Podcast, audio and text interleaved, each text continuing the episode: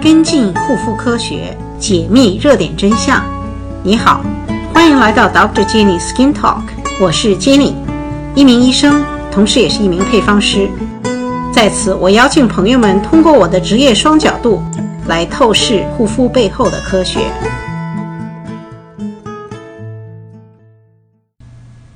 听众朋友们，大家好。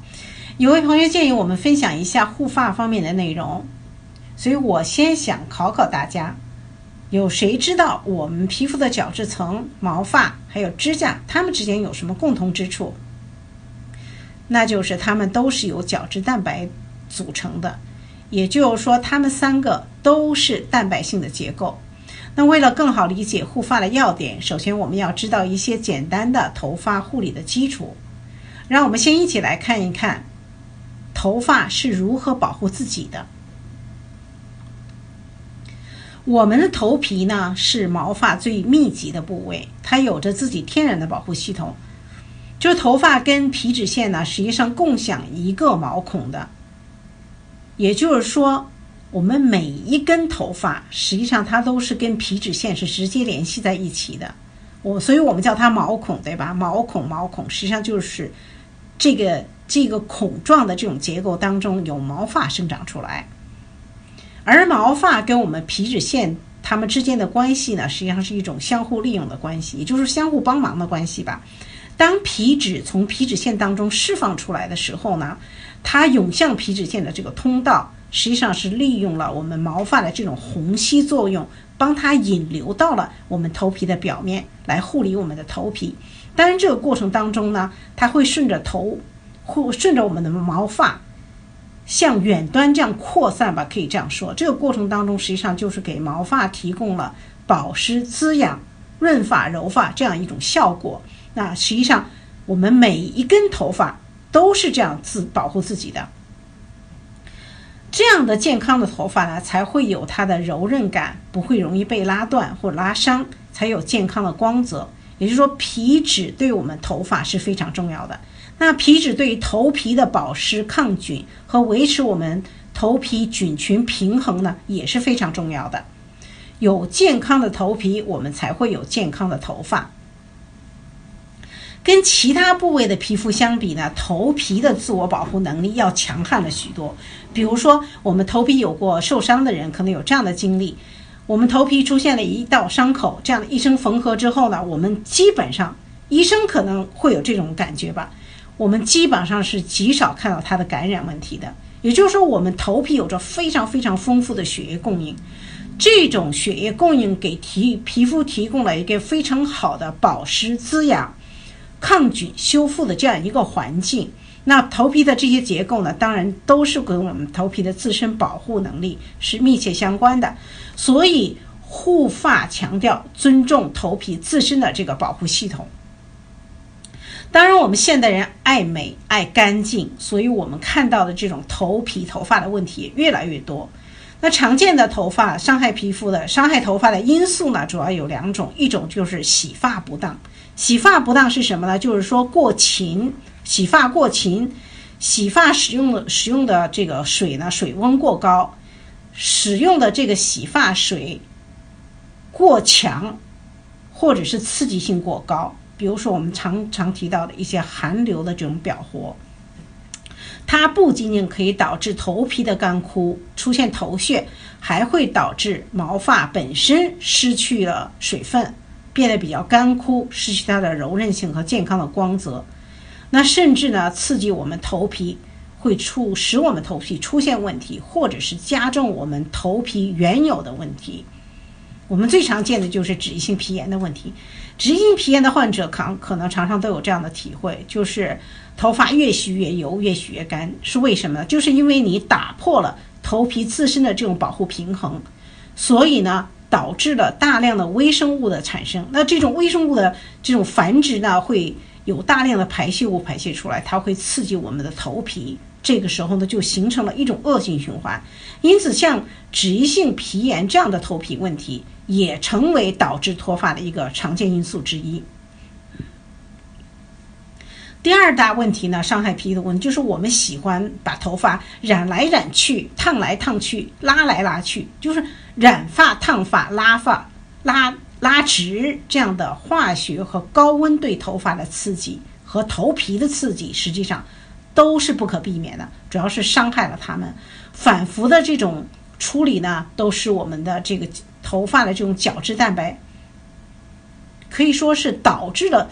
头发角质蛋白的这种永久性变性，就是说这个变性一旦出现，我们就无法挽回了，这样导致皮发的头发的这种啊枯脆，容易被拉断或者是末梢开叉这种现象，并且我们要清楚哈，这种变相强调一下，这种变性呢是不可逆的，也就是说一旦伤害了出现了，想要挽回基本上是不可能的了。所以，如果你头发很干枯，你的呃，就是发型师他可能会告诉你，你这段时间就不要去烫发、染发，就是来伤害头发了。甚至过长时间的吹干对头发的，就是洗发后的吹干，这个温度过高、时间过长，都会导致皮肤的伤，就是头发的伤害。那么，我们护发，我们能够做的是哪几点呢？首先一点呢，我们要学会正确洗发。就这些，可能我们很多人一生都在洗头发，但是我们不知道怎么洗才是正确的。呃，用如何方法，如何去做才算是正确的洗发？洗发首先呢，不能过勤，最短最短不能超过每三天洗一次，不能比这个再短了。另外一个呢，对我们没有头皮的问题来说，你这样做可能是可以的。就我三天不洗，我可以坚持的。但是如果是对于有脂溢性皮炎的人来说，他就比较困难了。那脂溢性皮炎人最大的一个常犯错误什么？就是反复的每天都去洗头发，对吧？就是跟护肤一样，水在护发上并不是我们的好朋友。你应该把它看作是护肤护发的伤害因素。所以洗发的时候呢，不仅是要控温控时。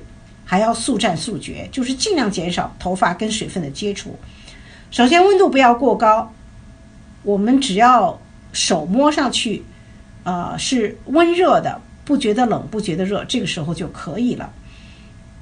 那另外一个就是我们要控制它在二十分钟之内来完成。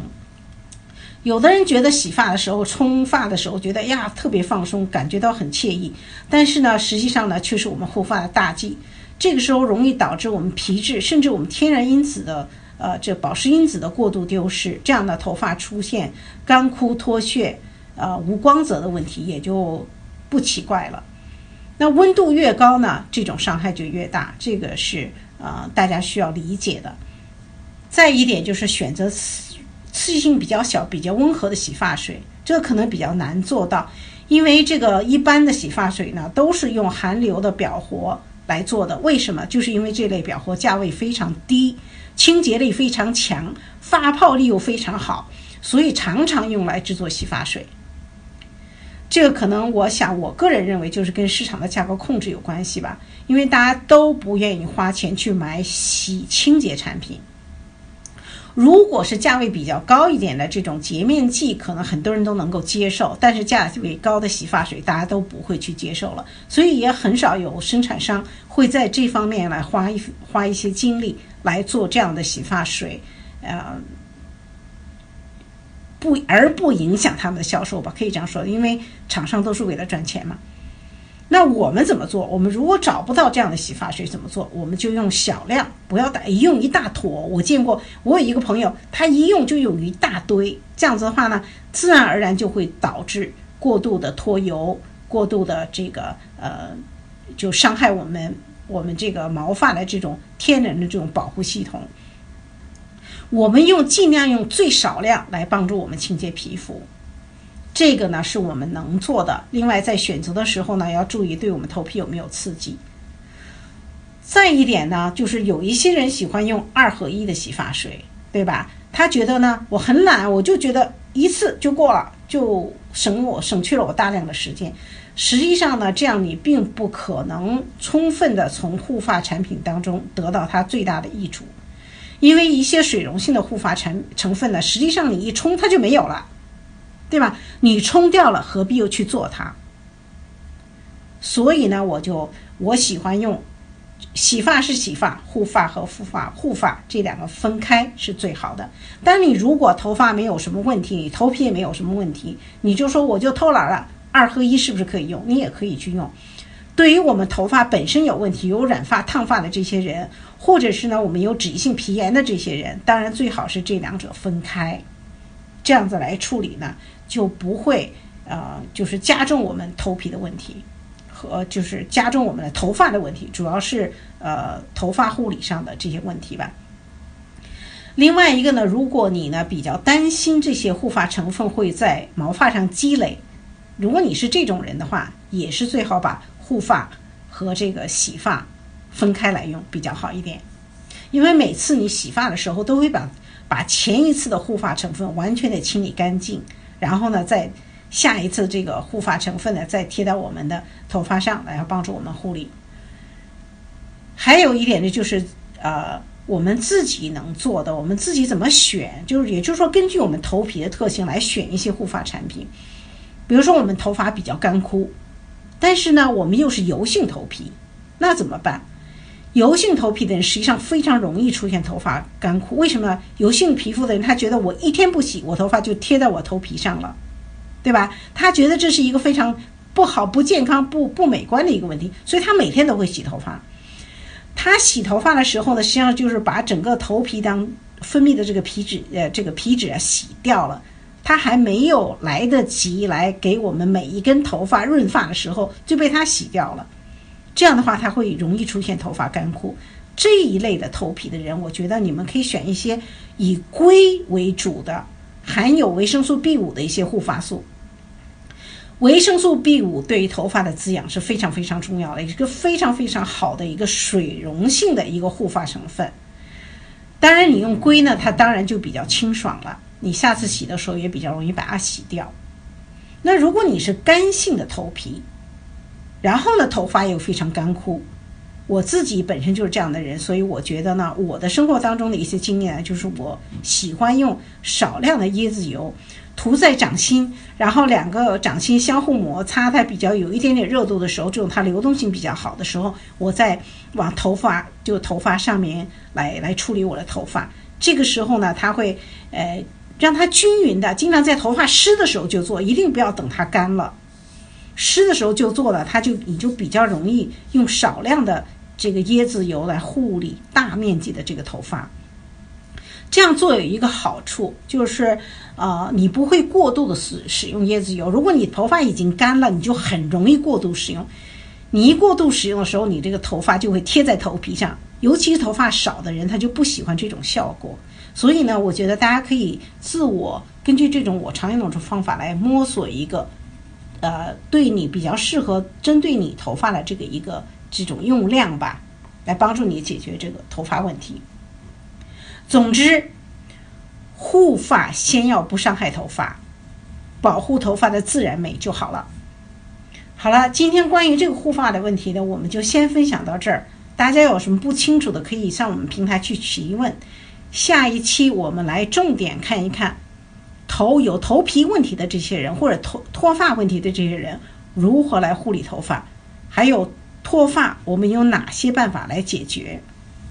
谢谢大家收听，下次咱们再会。